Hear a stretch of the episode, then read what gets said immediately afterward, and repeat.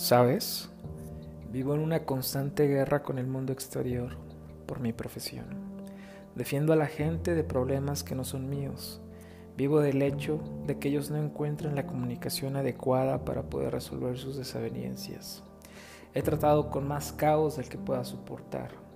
En ti espero encontrar un refugio a todo este desbarajuste, un resguardo cálido como aquel perro vagabundo que con hambre, miedo y frío encontró mitigar mi ansiedad con el solo hecho de verte, que tú estés presente en el momento de querer y ser mejor persona.